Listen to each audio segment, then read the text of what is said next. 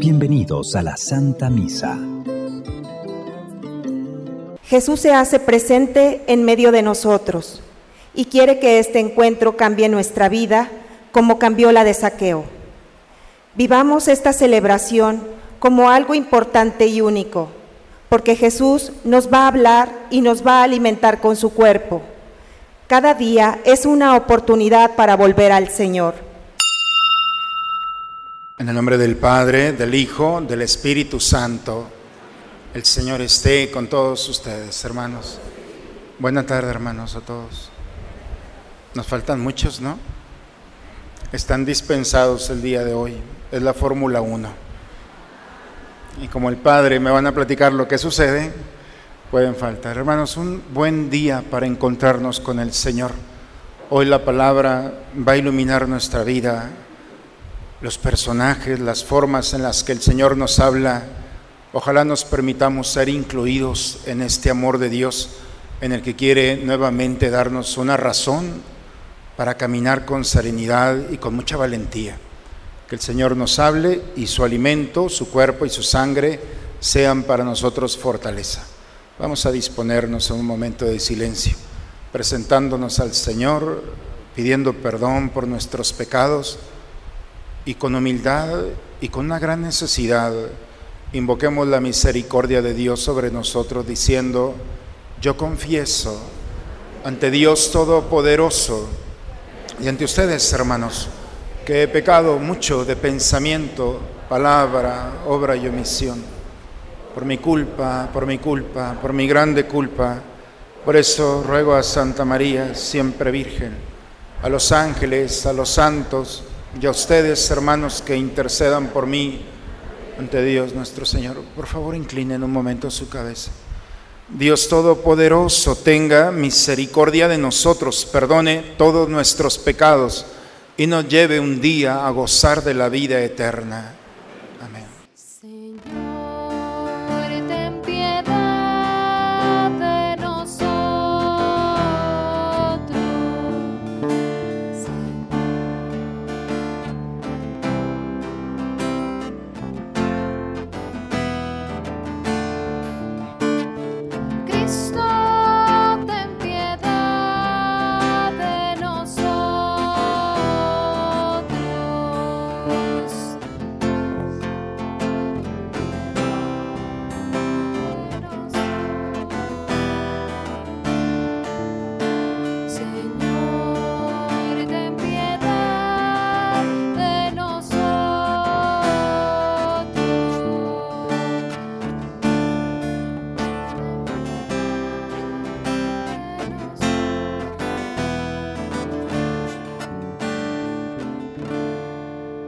Dios en el cielo y en la tierra paz a los hombres que ama el Señor.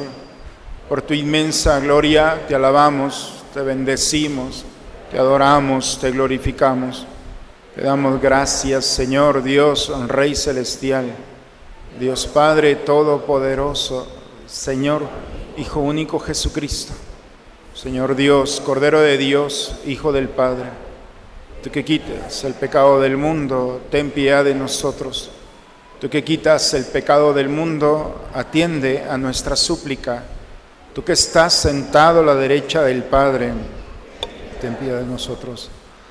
Porque solo tú eres santo, solo tú Señor, solo tú Altísimo, Jesucristo, con el Espíritu Santo en la gloria de Dios Padre. Hermanos, ofrezcamos esta Eucaristía Pon en la mesa del altar eh, a tus amigos, a tus familiares, a aquellos que están pasando por un momento particularmente complicado. Por ti, no te preocupes, yo ofrezco esta Eucaristía por cada uno de ustedes, para que lo que traes en el corazón, en manos del Señor, se resuelva y encuentres esa gracia que, que has estado buscando. Ofrezcamos en un momento estos momentos. Dios omnipotente y misericordioso, a cuya gracia se debe el que tus fieles puedan servir digna y laudablemente, concédenos caminar sin tropiezos hacia los bienes que nos tienes prometidos por Cristo nuestro Señor. Vamos a tomar asiento, hermanos, a escuchar a Dios en su palabra. Dios nos invita a reconocer nuestros pecados, cambiar nuestra forma de vivir y espera siempre nuestra conversión para poder salvarnos. Escuchemos la, la, proclamación de la palabra de Dios. Te compadeces de todos porque tú amas todo cuanto existe. Lectura del libro de la sabiduría. Señor, delante de ti el mundo entero es como un grano de arena en la balanza, como gota de rocío mañanero que cae sobre la tierra.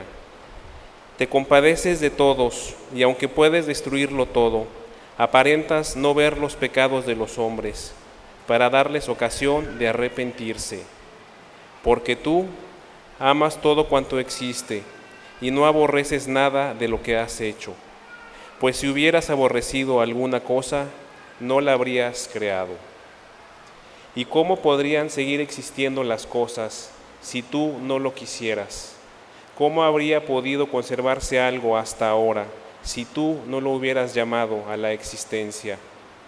Tú perdonas a todos, porque todos son tuyos. Señor, que amas la vida, porque tu espíritu inmortal está en todos los seres. Por eso, a los que caen los vas corrigiendo poco a poco. Los reprendes y les traes a la memoria sus pecados, para que se arrepientan de sus maldades y crean en ti, Señor. Palabra de Dios. Al salmo respondemos, bendeciré al Señor eternamente.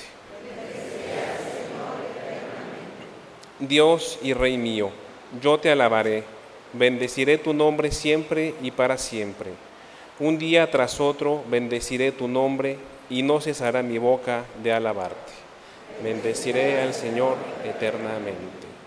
El Señor es compasivo y misericordioso, lento para enojarse y generoso para perdonar. Bueno es el Señor para con todos, y su amor se extiende a todas sus criaturas. Bendeciré al Señor eternamente. Que te alaben, Señor, todas tus obras, y que todos tus fieles te bendigan. Que proclamen la gloria de tu reino y narren sus proezas a los hombres.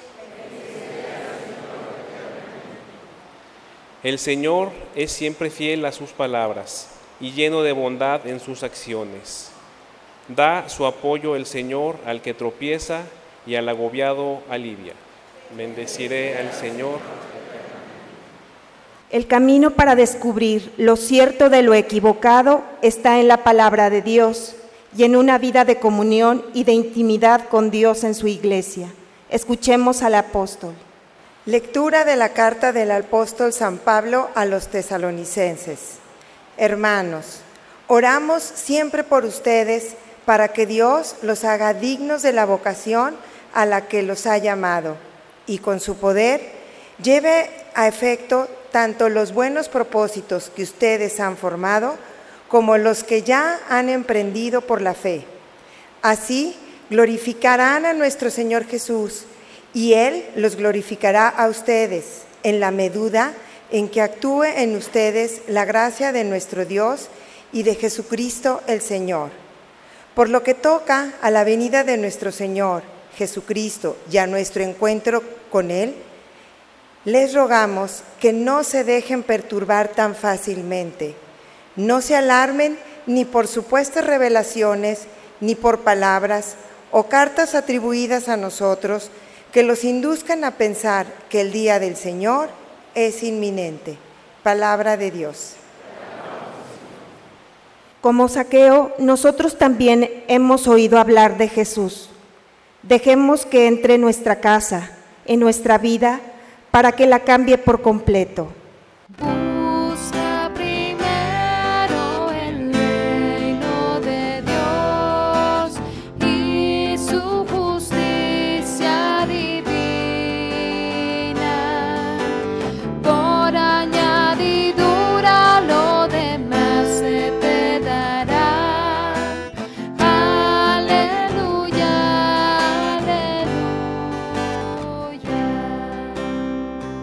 Tanto amó Dios al mundo que le entregó a su Hijo único para que todo el que crea en Él tenga vida eterna. Aleluya.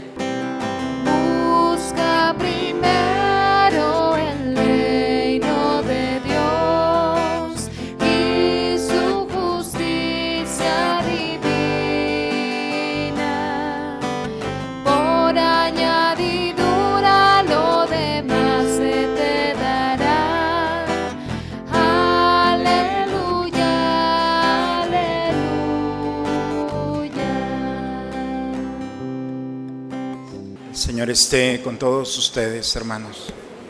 Proclamación del Santo Evangelio según San Lucas. En aquel tiempo Jesús entró en Jericó y al ir atravesando la ciudad, sucedió que un hombre llamado Saqueo, jefe de publicanos y rico, trataba de conocer a Jesús.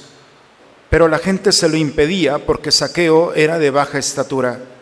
Entonces corrió y se subió a un árbol para verlo cuando pasara por ahí. Al llegar a ese lugar, Jesús levantó los ojos y le dijo, Saqueo, bájate pronto, porque hoy tengo que hospedarme en tu casa. Él bajó enseguida y lo recibió muy contento. Al ver esto, comenzaron todos a murmurar diciendo, ha entrado a hospedarse en casa de un pecador. Saqueo, poniéndose de pie, dijo a Jesús, mira, Señor, voy a dar a los pobres la mitad de mis bienes y si he defraudado a alguien, le regresaré cuatro veces más. Jesús le dijo, hoy ha llegado la salvación a esta casa, porque también él es hijo de Abraham y el Hijo del Hombre ha venido a buscar y a salvar lo que se había perdido. Palabra del Señor. La primera lectura, hermanos, del día de hoy está tomada del libro de la sabiduría. Es el último libro que se escribió del Antiguo Testamento. De los 46 libros del Antiguo Testamento, es el último y se escribió solamente en griego porque fue escrito en Alejandría, al, norte de, en el cual pues, estaba, digamos, eh, dirigido hacia los judíos que habían salido mucho tiempo antes de Jerusalén y se habían ido a vivir a este pueblo, a esta ciudad de Alejandría, una ciudad maravillosa donde hubo una gran biblioteca creada por Alejandro Magno, en fin, parte de la historia. Pero este libro va dirigido a, a judíos que ya no hablaban su lengua, hablaban solamente el griego. Y como es el último libro, el día de hoy nos da cuatro ideas. Y si vamos bien, terminamos esta homilía en cuatro ideas. ¿Qué les parece? Cuatro ideas que son parte de la historia de, del Antiguo Testamento. Cómo este escritor sagrado resume la, la historia del Génesis de los profetas, de los libros históricos, toda esta historia, en lo primero que nos dice el día de hoy es, todo delante de Dios es como un grano de arena y como una gota de rocío por la mañana. Todo el Antiguo Testamento, si entendimos bien, es para descubrir que nuestra grandeza, nuestros títulos, todo lo que el hombre puede construir, no es más que un grano de arena delante de Dios. Y cuando el hombre descubre su grandeza, qué maravilla, porque le ha costado ser esto.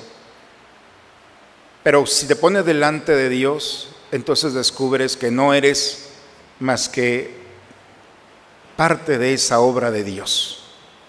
El problema es que nos ponemos del otro lado y queremos decirle a Dios de qué tamaño es y de qué tamaño somos nosotros. No hemos entendido el Antiguo Testamento. Por eso, hermanos, la humildad del hombre es ponerse delante de Dios y descubrir, Señor, qué grande eres. Y esa humildad nos lleva a perfeccionar, a saborear, a valorar no solamente mis éxitos, mis logros, mis sacrificios que han valido la pena, sino también los logros, los sacrificios de aquel que está a mi lado. Cuando alguien vive esta actitud delante de humildad, lo primero que radica del corazón es la soberbia. Y la soberbia es creer que Dios y Él están al mismo nivel y los otros ni siquiera eso. Por eso todo el Antiguo Testamento, toda la historia del pueblo de Israel es para que el hombre descubra que delante de Dios está su, su grandeza y delante de Dios puede perfeccionar eso que tanto le ha costado. Es la primera idea, muy sencilla. Lo segundo es que el escritor sagrado nos dice que Dios no quiere destruir, que Dios se compadece del hombre y aparenta que no ve los pecados del hombre y no los ve para darle tiempo a que se arrepienta. En ocasiones cuando nos equivocamos, tomamos una mala decisión y pensamos, es que Dios me va a castigar. En ocasiones puede surgir ese pensamiento. Ni siquiera Dios ha visto eso. Y a veces el temor infundado de un Dios que quiere condenar, que en las noches te despierta, que vas cargando con esa huella de miedo, dice el texto el día de hoy. Es un Dios que cuando ve, no ve lo malo, ve lo bueno, ve lo que puede rescatar. Y cuando la mirada de Dios es así, es esperanzadora.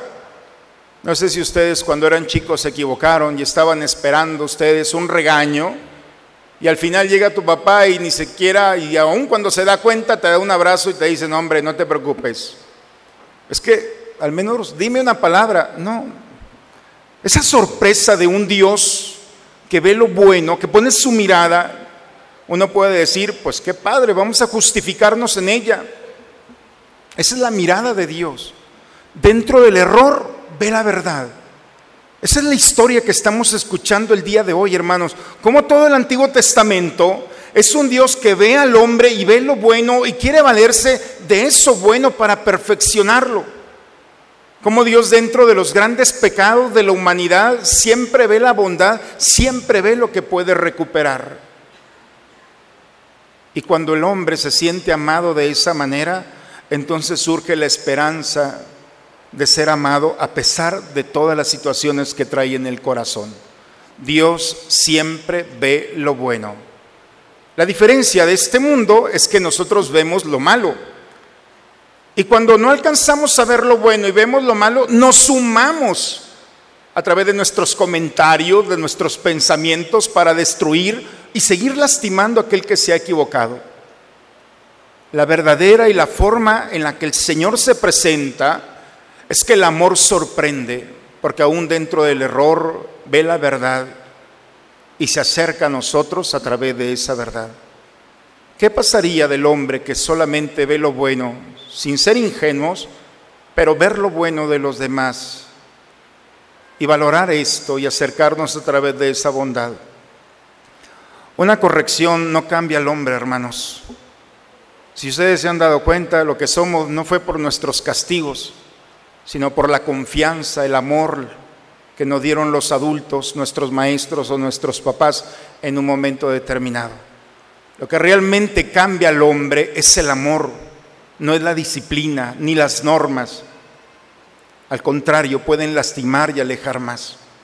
Por eso la mirada de amor de Dios transforma el corazón del hombre, porque cuando alguien se siente amado, entonces prueba lo mejor que hay en la vida y quiere seguir probándola. Entonces, entonces dejará que esa mirada poco a poco vaya más inundando en el corazón. Es la segunda idea.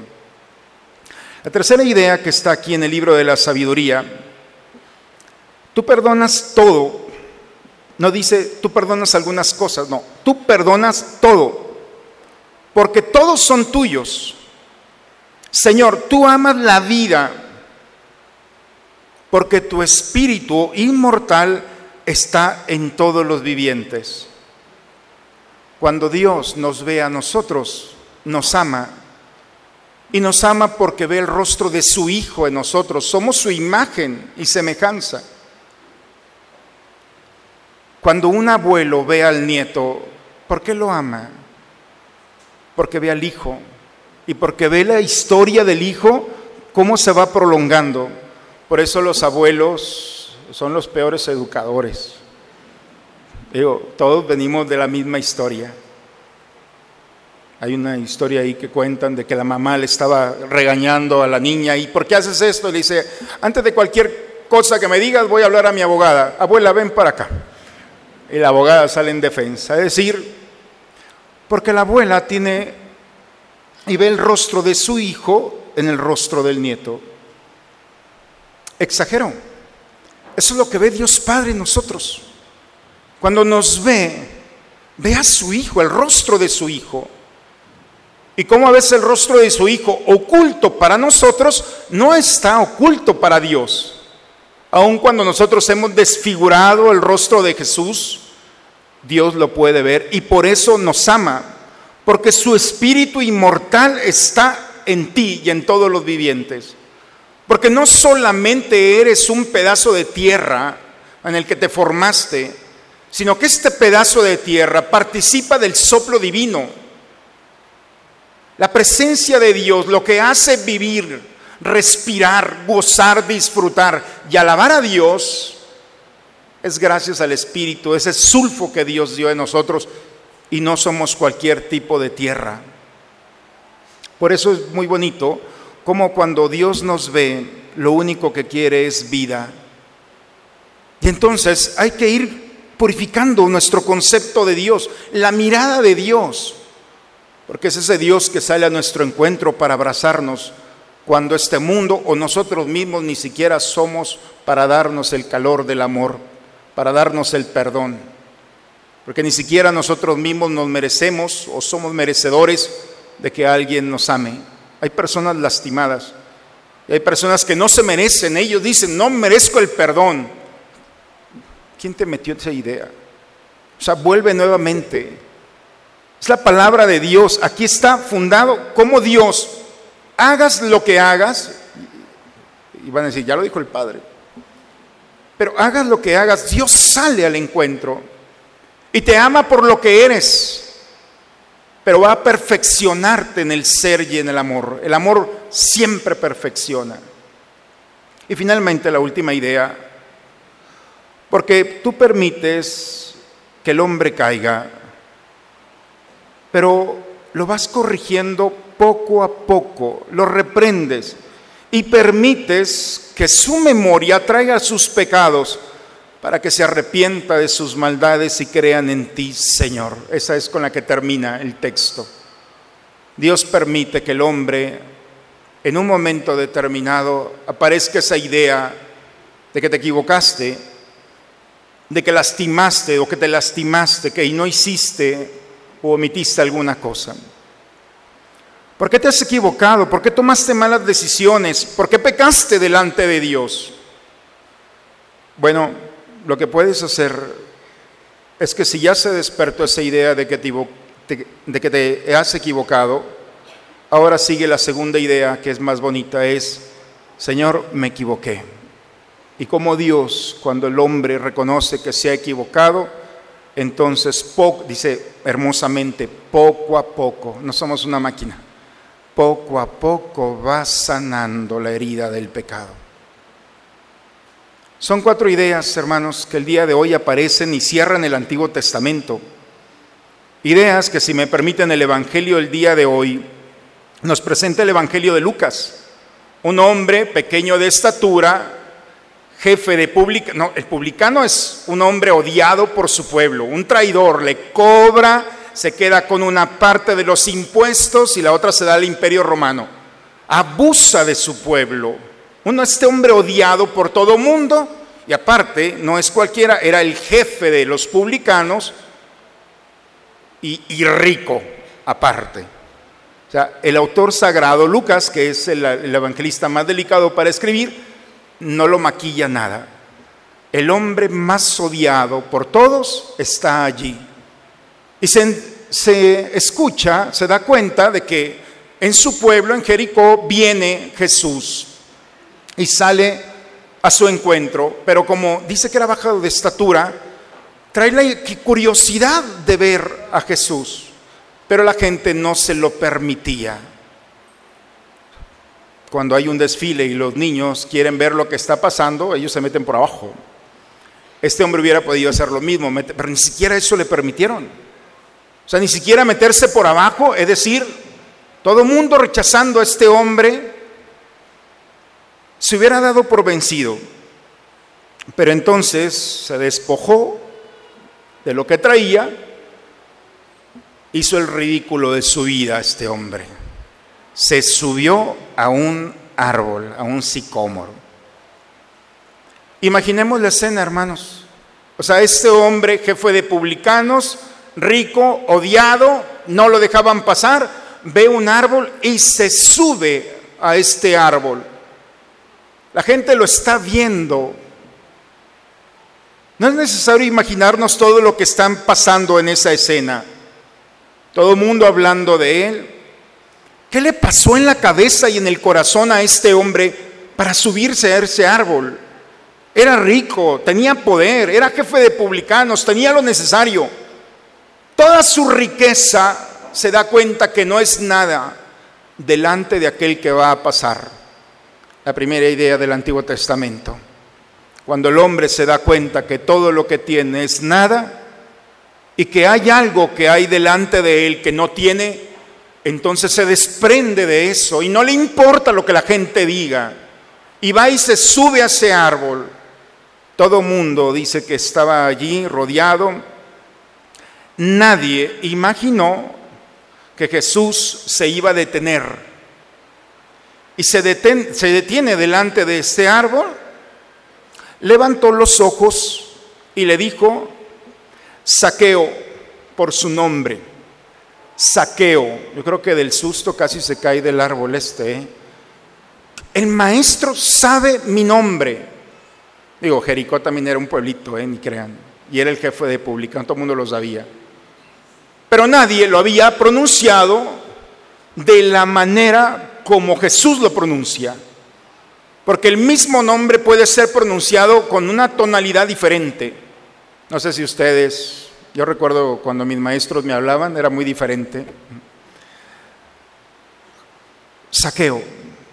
La eternidad entra por su nombre, el nombre que sus padres habían pensado para él pero nadie le había hablado con ese tono. Y cuando su nombre es pronunciado por el Señor, bájate pronto, bájate pronto, ya, en este momento. Jesús cambia de dirección. ¿A dónde iba Jesús? Va a Jerusalén. Pero Jesús ese día, en ese momento, cambia su plan. Porque un hombre se expuso al ridículo se subió a un árbol y reconoce que todo lo que tiene, a pesar de que ha sido y ha valido la pena, según sus criterios, reconoce que no es suficiente para vivir. Y entonces, cuando le dice, en este momento, bájate, hoy tengo, el texto latino dice tengo, pero el hebreo dice hoy debo, es el deber, es más bonito, hoy debo hospedarme en tu casa. Hay un deber, hay una obligación por parte de Jesús, porque Jesús viene a cumplir un proyecto. El proyecto es el deber de salvar un alma. Y quiere salvar el alma de este hombre que está cansado de caminar sin él. Y cuando Jesús entra a la casa de este hombre a hospedarse, dice que todo el mundo empezó a hablar. Y eso es lo más bonito. Si hay algo que a Jesús le encanta, es el escándalo. Pero es el escándalo fruto del amor. Porque el amor, el amor puro, genuino, escandaliza. El verdadero amor sorprende. Cuando él, alguien es amado sin condición, entonces hace brotar lo más puro que hay en el corazón del hombre, que son las lágrimas. Cuando alguien es amado con esa intensidad, entonces uno se desarticula. Y es Jesús el que lo está amando al pronunciar su nombre. Saqueo lo invita a su casa y todo mundo hablando mal de este hombre. Hay, una pintoresco, no, no viene en el Evangelio, pero a mí me gusta mucho pensarlo cuando cuando Saqueo llega a su casa.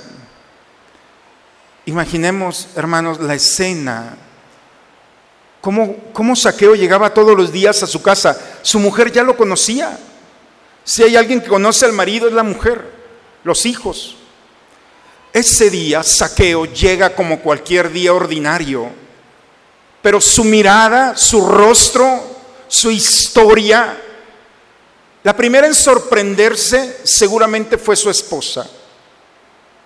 Y los saqueitos que estaban allí, imaginemos la escena cuando ven a su padre acompañado, que el odiado por todo mundo, ahora resulta que llega con una gran multitud, no cualquier multitud, ha llegado con el maestro. Todo mundo sigue hablando mal de él, no le importa, todos siempre han hablado mal de él, ya está acostumbrado. Eso no le importa a él. Pero él mismo se da cuenta que es diferente, el mismo pero diferente. Y al entrar en la casa, porque en hebreo la casa no es la construcción, sino es el cuerpo. Por eso cuando el sacerdote va a bendecir una casa, no va a bendecir una construcción. No me dicen, padre, ahí está la casa, aquí están las llaves y usted va... No, es la familia la que se bendice. O sea, Jesús entra a la casa, entra a la historia de la familia. Dice que Jesús entró a la casa, a la historia de Saqueo.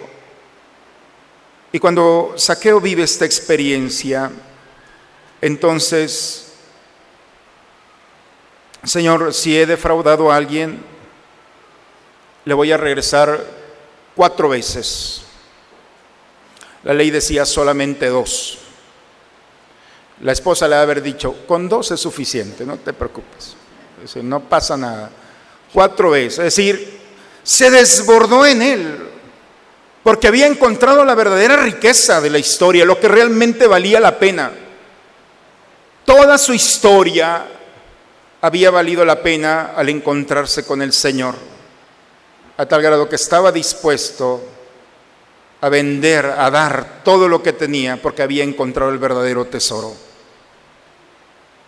Cuando alguien llega a esta historia, entonces podemos ver lo que es el desprendimiento, una experiencia de la verdadera historia de Dios. Y no hablamos solamente de dinero, el desprendimiento eso lo puede hacer cualquiera. El desprendimiento, si he ofendido a un pobre, lo voy a buscar para regresarle lo que le he quitado.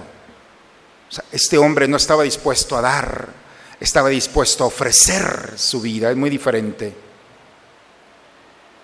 Si se fijan, hermanos, los cuatro elementos del Antiguo Testamento los encontramos aquí. Un hombre que ve en Jesús su gran tesoro y se da cuenta que delante de él es tan pequeño que lo necesita. Un Jesús que dentro de un gran pecador que todo el mundo veía, no ve un pecado en él, ve lo que necesita este hombre él hubiera podido Jesús decirle, hey, bájate de ahí, ya sé quién eres, saqueo. Mira nomás cómo te has abusado y empezarlo. Le hubiera podido decir lo que todo el mundo sabía. Sin embargo, Jesús se hace como que no ve toda su historia. Por eso es el escándalo. Porque Jesús lo único que alcanza a ver es que este hombre necesita ser amado. Dice el texto de la sabiduría, aparentas no ver los pecados de los hombres. Pues sí, lo sabe, sabe quién es, pero no se va a valer para tocar un pecado, ya lo tocaron demasiado. Y Jesús toca la bondad que hay allí, hoy me hospedo en tu casa, y es el gran escándalo. Y Jesús entra y lo ama, porque Jesús ve allí un espacio en el que puede manifestar su amor y su misericordia.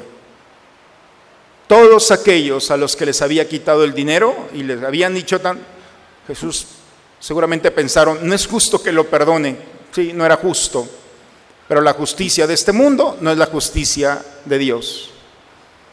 Y ese es el escándalo. Dios nos da más de lo que necesitamos.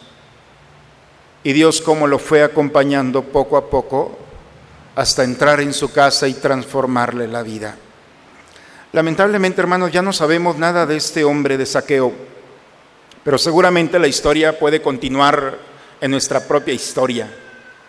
Cuando el hombre se deja tocar por Dios, cuando el hombre se, se pone delante de Dios y le dice, Señor, me ha costado mucho la vida, pero dentro de todo lo que he hecho te reconozco que tú eres más grande y perfeccionas mis obras. Y sé que aun cuando me conoces no me condenas al contrario, me amas así como soy. Y si me quieres más perfecto, Señor, abrázame y perfeccioname con tu amor.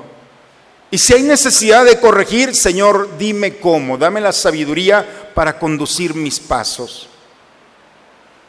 Y ya después de que me has amado y conduces mis pasos, Señor, entonces la historia, la historia va a ir diciendo y expresando este encuentro contigo. ¿Cuándo nos vamos a morir?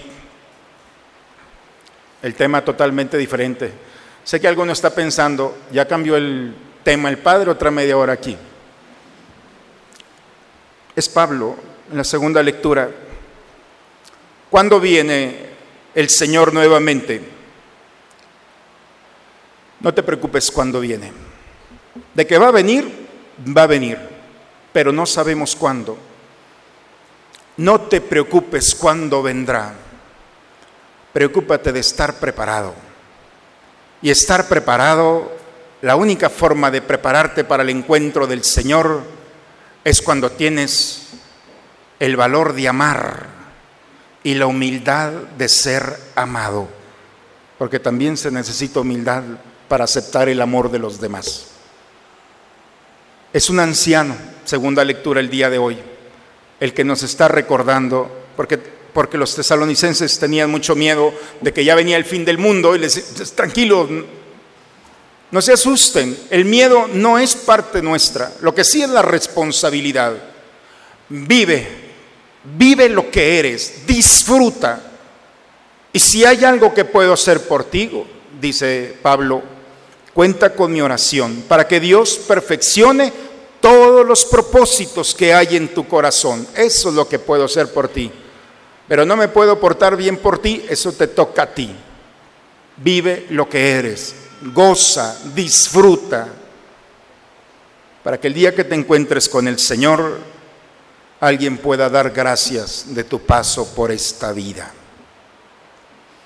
Hermanos, esa es la historia de un Dios de amor, un Dios que sale a nuestro encuentro y aun cuando no lo merecemos, Él nos va a seguir amando.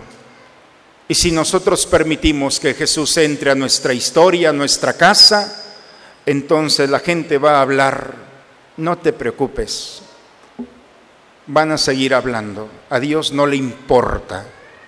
Lo, lo que importa verdaderamente es que como saqueo te pongas de pie y con valentía salgas a este mundo a hacer lo que tengas que hacer y hacerlo bien y dejar tu huella escrita en el corazón de aquellos que están contigo. Porque te vas a presentar delante de Dios. Y la pregunta es, ¿cuánto amaste? Y la segunda pregunta es, ¿te dejaste amar? Y si nosotros pasamos esta historia así, entonces todo ha valido la pena. Que Dios permita que esta historia, esta palabra, ilumine nuestros corazones y nos permita descubrir que si el Señor nos ha invitado a esta Eucaristía, es porque seguramente nos ha invitado a bajar. Nos arriesgamos al llegar aquí como saqueo. Había muchos obstáculos para llegar aquí.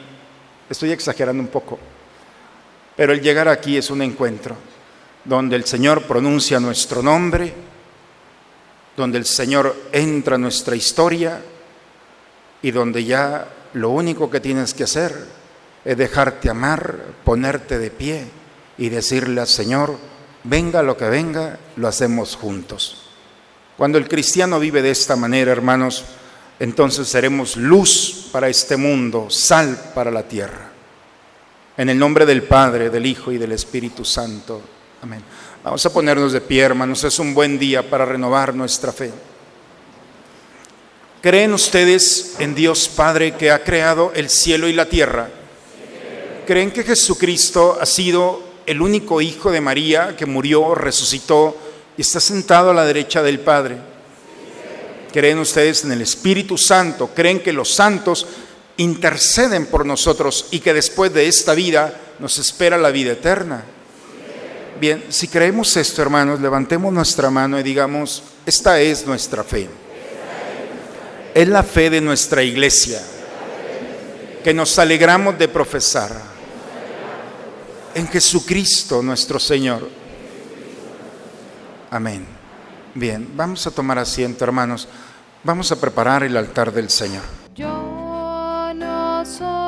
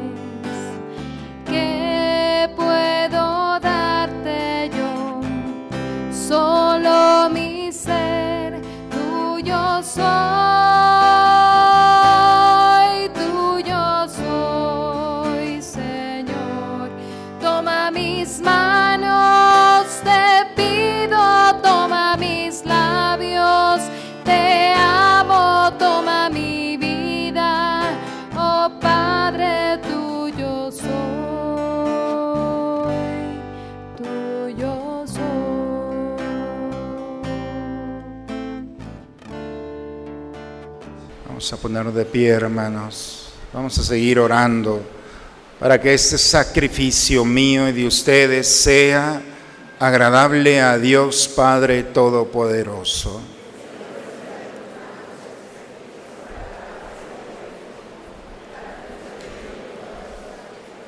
Señor, que este sacrificio sea para ti una ofrenda pura y nos obtenga la plenitud de tu misericordia por Cristo nuestro Señor. El Señor esté con ustedes, hermanos. Levantemos el corazón. Demos gracias al Señor nuestro Dios. Es justo, Padre, darte gracias siempre y en todo lugar, Dios Todopoderoso, eterno. Hoy tu familia reunida en la escucha de tu palabra, en la comunión del pan único y partido, celebra el memorial del Señor resucitado, anhelando el día en el que toda la humanidad nos encontraremos delante de ti para contemplarte. Entonces, Señor, al contemplar tu rostro, alabaremos tu misericordia por siempre. Con esta esperanza nos unimos a los santos, a los ángeles y a toda la iglesia para cantar juntos el himno de tu gloria.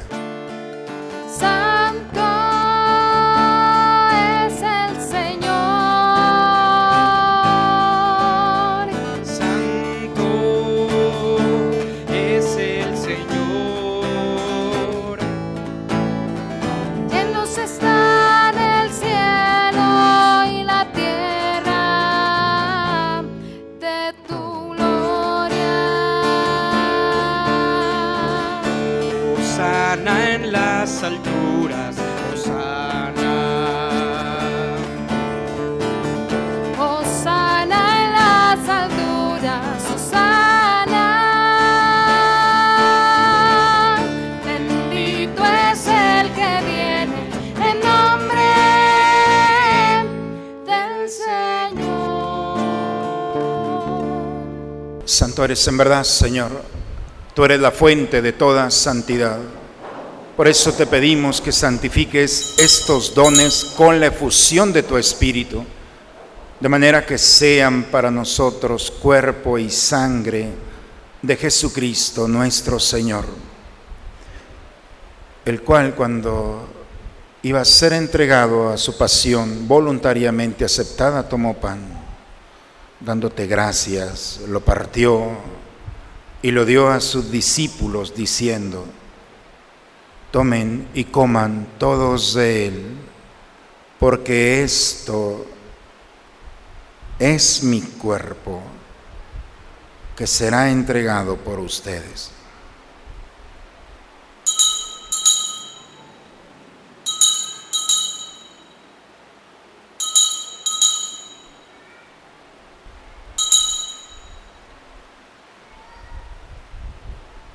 Del mismo modo, acabada la cena, tomó el cáliz, dándote gracia de nuevo.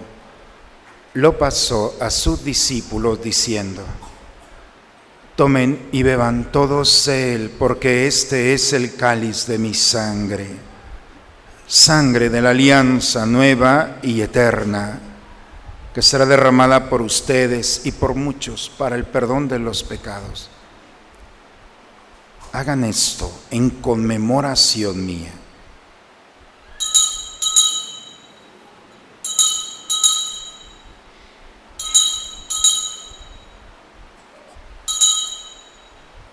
Hermanos, aquí está el Señor en este altar. Es el mismo Señor que pronunció el nombre de Saqueo. Es el mismo Señor que puede pronunciar nuestro nombre si nos permitimos arriesgarnos a reconocerlo como nuestro Señor. Permitamos que Él se invite a nuestra casa, ilumine nuestra historia y nos permita caminar con serenidad. Él está aquí, Él es el misterio de nuestra fe.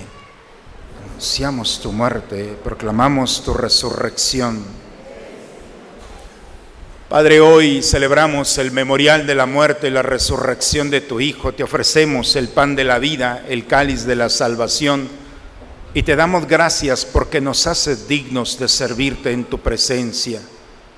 Te pedimos humildemente que el Espíritu Santo nos congregue en la unidad a cuantos participamos del cuerpo y sangre de Cristo.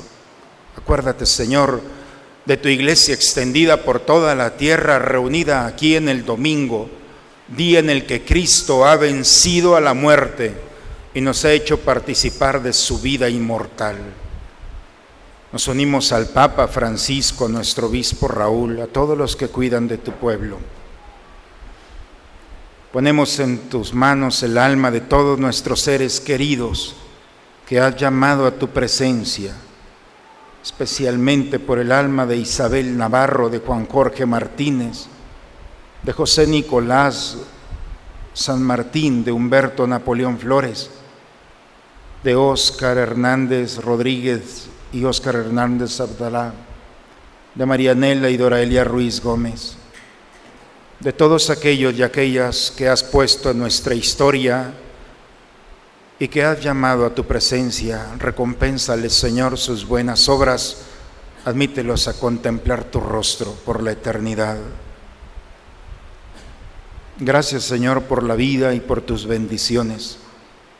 En tus manos pongo en el altar a Marcelo Ramírez, a Sara Durán, a Rodrigo Aguirre, a Catalina Sánchez Rodríguez, a Tamara y Rodrigo en su matrimonio, todos aquellos que nos hemos acercado para agradecerte tus bendiciones, tu bondad y misericordia.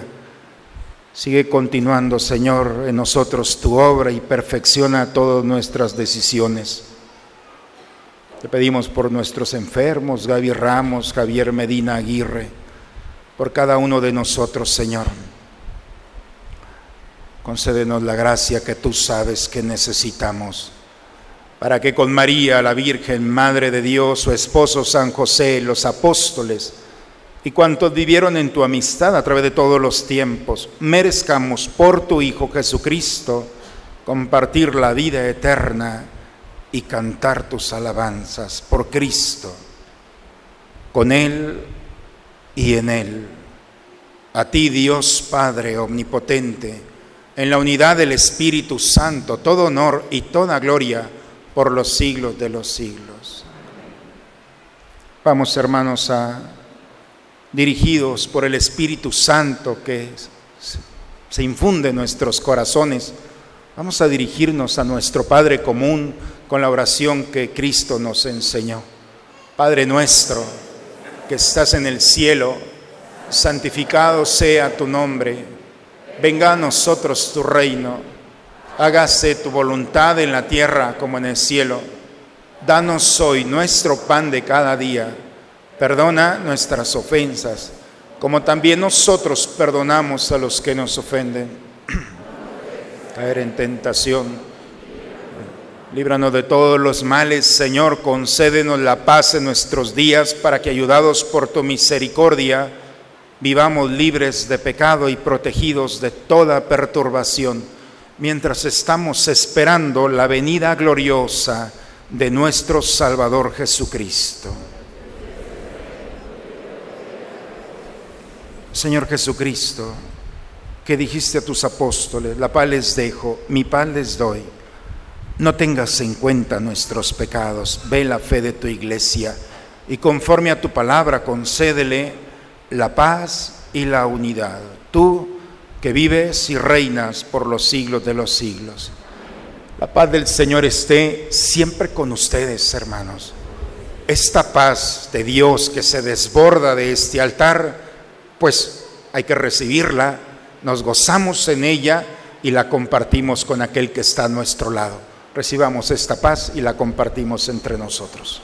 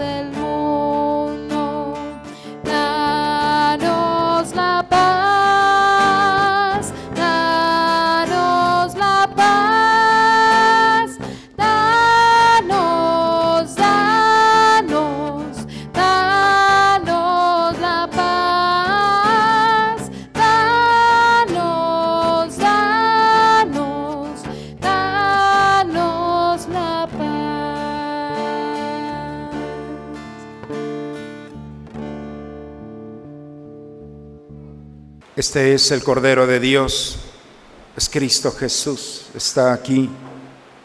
Ha venido a quitar el pecado del mundo. Dichosos nosotros, invitados a la cena del Señor.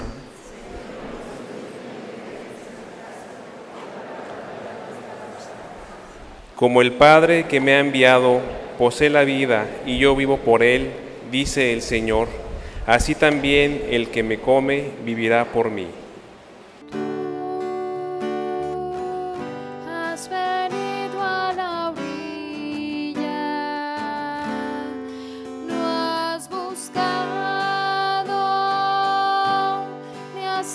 Sabios ni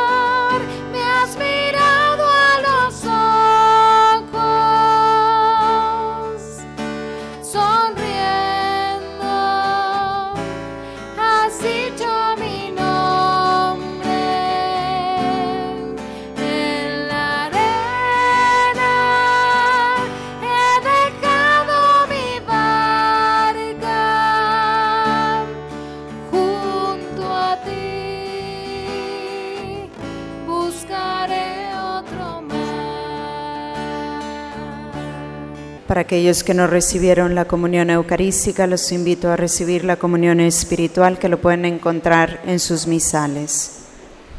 Creo, Señor mío, que estás realmente presente en el santísimo sacramento del altar.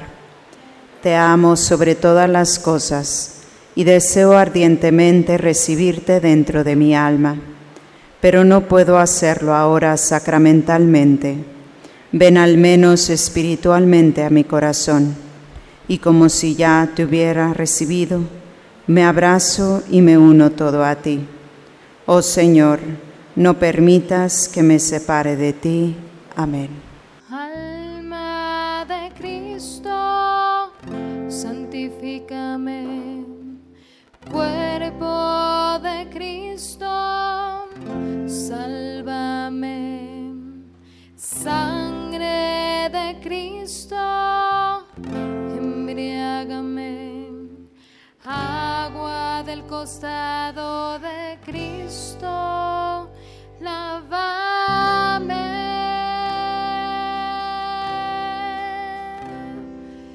Pasión de Cristo, confórtame.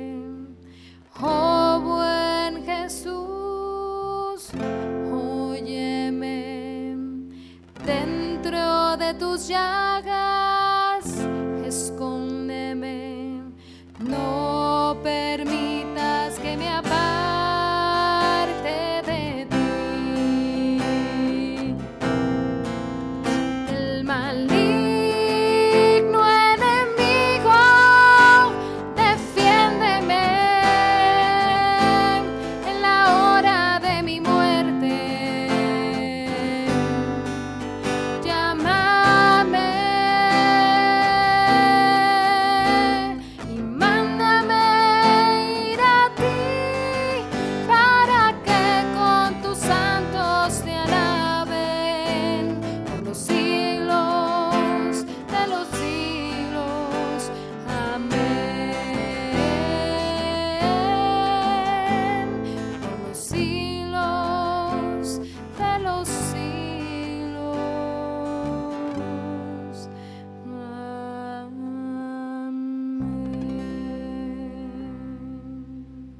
Oremos, hermanos, vamos a terminar este momento, prepararnos para ir al encuentro de aquellos que nos esperan.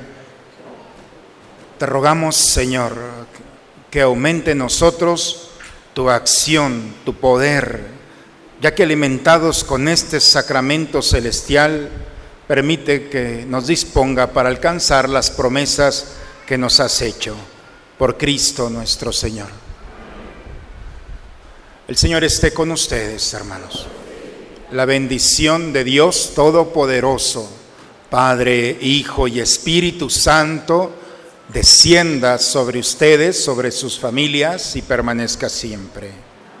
Pues ahora sí, hermanos, si el Señor ha entrado a nuestra casa, venga lo que venga, estamos preparados. Vayamos a vivir este misterio en la responsabilidad y los compromisos que cada uno de nosotros tenemos, sin miedo ni temor, con la valentía de un Dios que nos ama. Vayamos a compartir este misterio. La misa ha terminado. Una excelente semana para todos, hermanos.